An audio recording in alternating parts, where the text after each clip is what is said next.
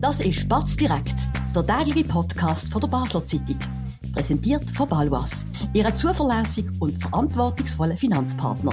Egal was Sie vorhaben. Das ist Spatz direkt vom Mittwoch, 24. Oktober mit dem Oliver Stärchi und mir, Sebastian Brielmann. Wir reden heute über den Impfprotest in Sissach, wo die Impfgegner jetzt 40 Tage lang ähm, vor der CASP eine Mahnwache abgehalten haben. Das ist jetzt sistiert, Olli. Warum und was sind die neuesten Fakten und Informationen zu diesem spektakulären Fall? Äh, ist wirklich spektakulär. Ähm, auf eine Art, ich glaube, es ist glaube einmal, also ich habe das, das ist nie, noch nie mitbekommen in meiner bisherigen journalistischen Laufbahn, dass wirklich Leute so lange eine Behörde belagern, um einen Entscheid irgendwie anzufechten, etwas umzukehren, wo ihnen nicht passt. Ähm, wir haben Batz auch schon mehrfach über die Mahnwache geschrieben und die Verantwortlichen haben jetzt offenbar gestern entschieden, dass sie nach 40 Tagen ähm, die, die Belagerung, sagen wir mal, äh, nicht, nicht abbauen, aber einfach die Intensität ausnehmen. Insofern, so verstand ich das, dass das jetzt nicht mehr dort vorne drüber übernachten, äh, 24-7 dort vor Ort sind, sondern sich auf ein sogenanntes, äh, sie nennen das, ähm, Wahrheitsgebet oder so konzentrieren, jeden Mittwoch, so ein Mittwochsgebet, das sie machen wollen äh, Mahnwachen und Wahrheitsgebet, jeden Mittwoch am 8. Ähm, aber so die, die 24-7-Präsenz, die, die fahren sie jetzt zurück nach 40 Tagen. Über Sinn und Unsinn ähm, von dem 40-tägigen Aufenthalt, das hat ja fast schon etwas Religiöses, ähm, ist ja der Hintergrund, dass ähm, Anfang Mitte September das Bundesgericht einen Entscheid getroffen hat, dass zwei kleine Kinder müssen, müssen geimpft werden, und zwar gegen Masern. Und das ist ein, ähm, ein Präzedenzfall, weil die Mutter von diesen Kindern ist dagegen und der Vater ist dafür. Und normalerweise liegt ja das bei den Eltern, aber wenn die sich so nicht einig sind, hat jetzt das Bundesgericht ähm, das Urteil gefällt. Geimpft sind die Kinder aber noch nicht alle. Ist das jetzt ein Erfolg für die, für die Impfgegner oder wie also, tust du das äh, deuten? Ich glaube, äh, die Schwierigkeit an diesem Fall ist halt, dass er ein Stück weit, so wie ich das überblicke, präzedenzlos ist. Also, dass, äh, dass ein Bundesgericht äh, in dem Sinne eine Impfung an. Also man muss dazu sagen, das Bundesgericht hat gesagt, es gelten jetzt in dem Fall die Impfempfehlungen vom BAG, vom Bundesamt für genau. Gesundheit. Das Bundesamt für Gesundheit empfiehlt, äh, Kinder zu impfen gegen, gegen diverse Sachen, unter anderem Masern. Aber dass man das dann durchsetzt, oder? Da muss man sich fragen, wie setzt man so eine Impfung eigentlich durch? Das haben wir auch schon diskutiert ähm, da auf der Redaktion, was würde das denn heißen? Oder einmal hat es geheißen, CASP habe polizeiliche Zwangsmittel im äußersten Fall mhm. ähm, äh, andeuten lassen, oder? Also man muss sich mal vorstellen, was das heißen würde. Dann würden Polizisten da irgendwie zwei Minderjährige zum, zum Arzt bringen, um die Impfung zu vollziehen. Ich kann mir, also das Szenario, das kann man sich wie nicht vorstellen. Und ich glaube, da haben auch die Behörden wissen halt, sie sind jetzt in einem, in einem Konflikt, oder? Einerseits haben wir ein rechtsgültiges Urteil vom Bundesgericht, andererseits muss man natürlich auch immer noch die Verhältnismäßigkeit äh, wahren. Ob das jetzt quasi der Erfolg ist von den Impfgegnern, weil die jetzt so viel Radau gemacht haben, haben Behörden äh, bis jetzt noch nicht groß reagiert. Ich weiß nicht, ob es wirklich an dem liegt. Ich glaube, Behörden sind schon per se in einer schwierigen Situation. Wie setzt man das eigentlich durch, oder? Ich wüsste es auch nicht. Es ist oder? extrem ähm, schwierig.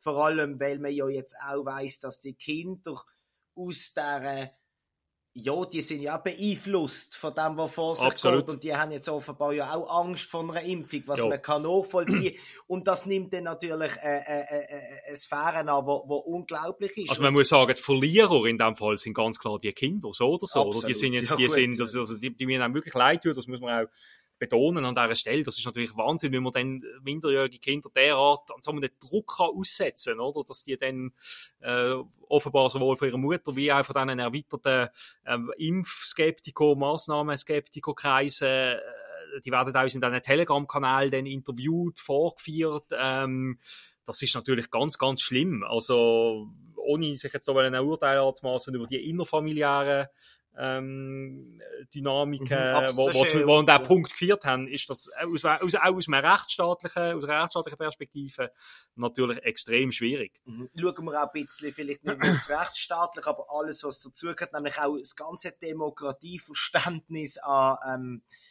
von diesen äh, Protest Gruppen, Gruppierungen, ähm, die jetzt hier weit über einen Monat ähm, von dieser Kesp-Gsissach ähm, gewohnt haben. Oder? Sie ja. haben sie ja wirklich belagert.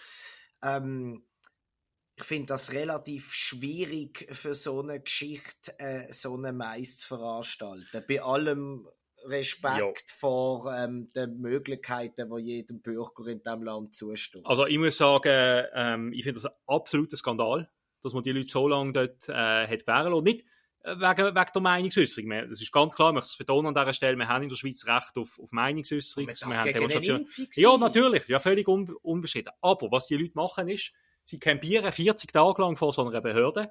Da geht es am Schluss auch um, um Einschüchterung. Sie sagen zwar, und das muss man auch betonen, sie bleiben friedlich, sie sind friedlich geblieben. Es ist jetzt niemand mit einem Hammer da reingelaufen ähm, in die Cash und hat irgendwie um sich geschlagen.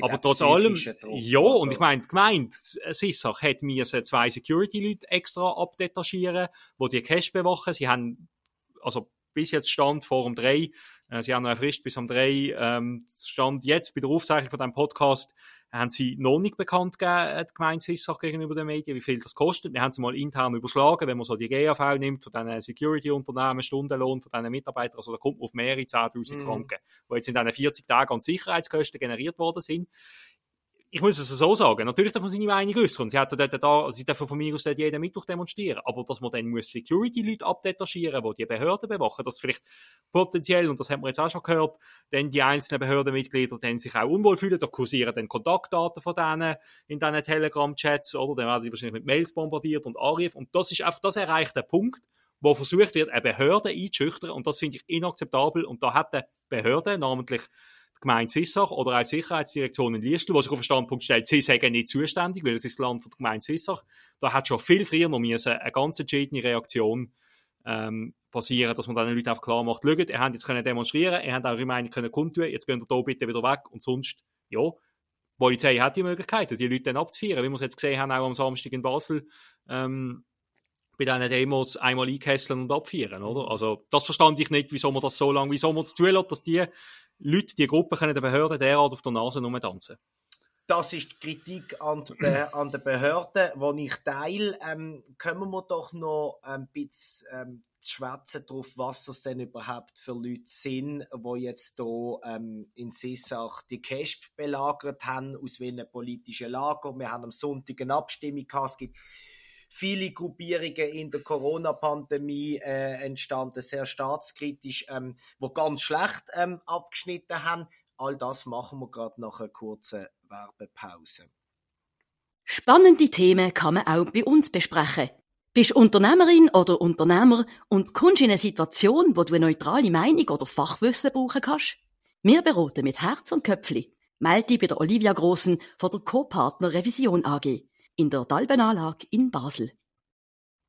Olli, vielleicht ganz ähm, übersichtlich mal die erste Frage. Was sind dort für Player ähm, in Sissachs gegen die Menschen? Tun die politischen Parteien angehören, andere Gruppierungen? Was wissen wir da?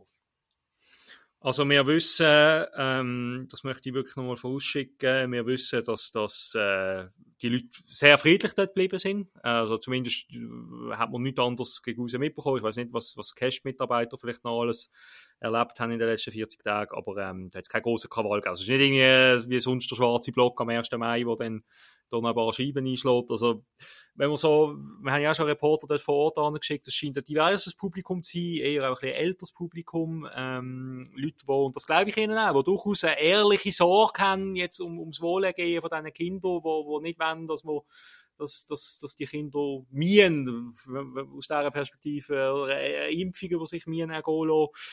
Ähm, ob die einer politischen Partei angehören, weiß ich nicht. Es sind aber auch schon PolitikerInnen und Politiker gesichtet worden an, an dieser Mahnwache. Sarah Rege zum Beispiel von der SVP Baseland ist da auch mal vor Ort gesehen.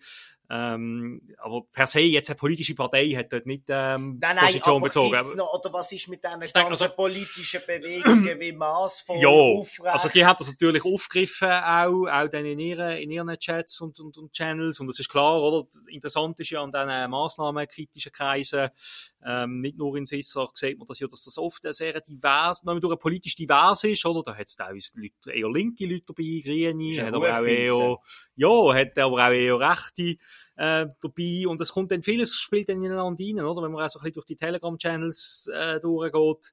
Ähm, da geht es ja nicht nur um die Impfung, da geht es dann auch generell um, sag jetzt mal, Verschwörungstheorien von irgendwie eine neue Weltordnung, die soll errichtet werden, oder irgendwie Angst vor sogenannter Massenimmigration, oder es kommt dann, also die, die Staatsverweigerer, Corona-Skeptiker, Impfskeptiker-Szene, das spielt dann ineinander rein, da kommt dann so eine Mhm. Karambolage an, wo, glaub, im Kern wirklich darauf rausläuft, dass man der Behörde und der Wissenschaft nicht vertraut und das Gefühl hat, und auch der Justiz nicht vertraut, den Institutionen nicht vertraut.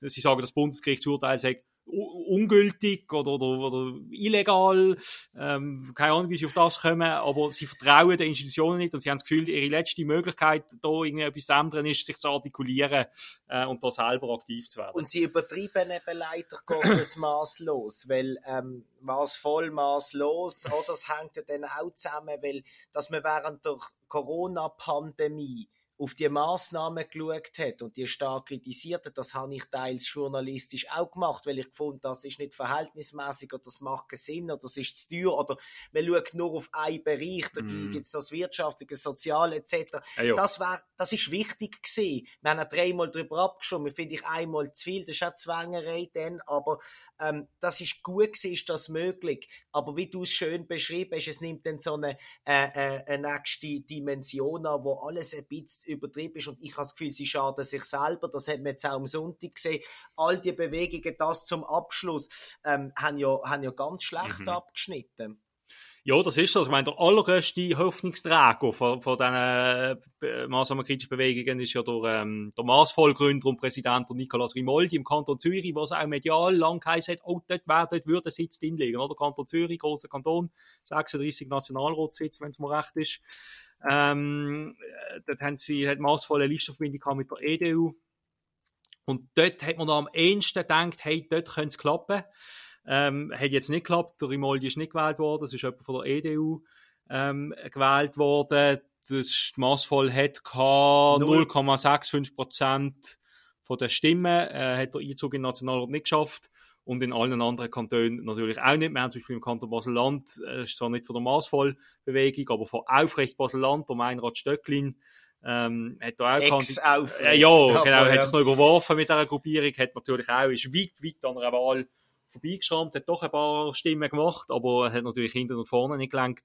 Ähm, und eben in der Restschweiz müssen wir schon gar nicht anfangen. Also, zum es mal abschließen, der Einzige, der vielleicht, äh, der Einzige, der eine realistische Chance gehabt hat, der Nicola Rimoldi, hat es auch nicht geschafft und Mhm. damit, Was mich sehr überrascht hat, zum ehrlich zu sein, weil äh, ich meinte, es ist EDU maßvoll und auch aufrecht gewesen im Kanton Ja. Zürich. Man gewusst auch wegen der kantonalen Wahlen im Frühling, ähm, nach dem Prozent ähm, Anteil wird das mit, dem, mit 36 Mhm. Sitzen in Zürich wahrscheinlich für einen Sitz länger für die Listenverbindung. Und ich habe gedacht, der Nicola Grimaldi ist so präsent gesehen, ähm, warum sollte er nicht äh, die EDU Ja. überflügeln? Und das finde ich sehr interessant. Und wenn man gerade noch vielleicht äh, den Erfolg von der SVP nimmt, wo Mhm. die Maßnahmen ja Ja. mit der Zeit auch ähm, immer mehr haben angefangen kritisieren, also jetzt die ersten sechs Wochen Lockdown mal, mal, mal, mal weg, sind, wo einfach alle mal haben müssen zuerst lernen, was, um was geht, ähm, dass man vielleicht eben dann doch den staatstragenden Parteien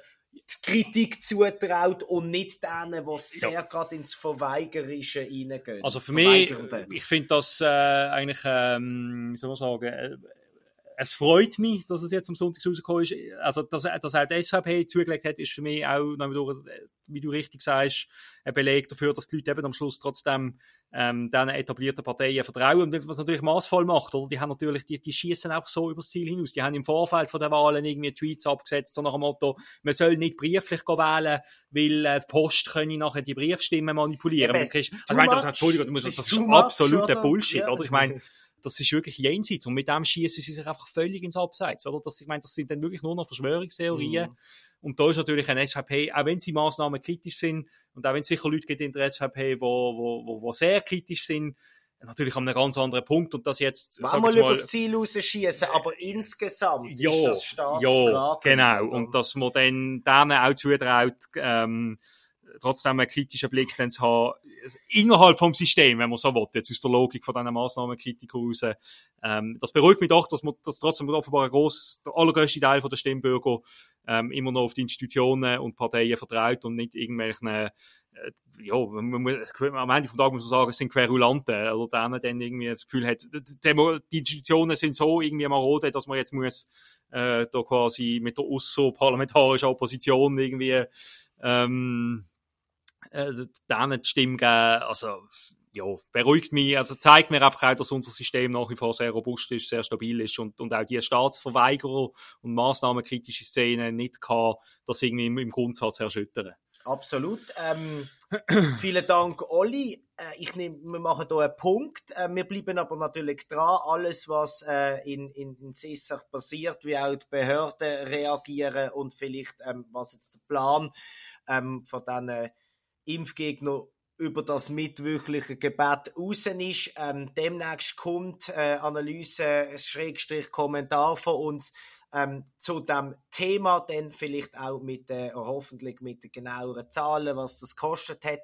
Ähm, was ich noch interessant finde als Schlusswort, ähm, ist gut, sie machen immerhin noch ein Gebet, aber es ist fast typisch, wenn es kalt ist, ist es nicht mehr, wird, ist es nicht mehr so angenehm zum Übernachten. Aber äh, sei es drum, das war's gesehen. Ähm, vielen Dank fürs Zuhören, ganz schönen Oben und selbstverständlich bis morgen in alter Frische. Das war Spatz direkt, der tägliche Podcast von der Basler Zeitung. Von Montag bis Freitag immer am 5 Uhr oben auf batz.ch. In der App und überall, was Podcasts gibt.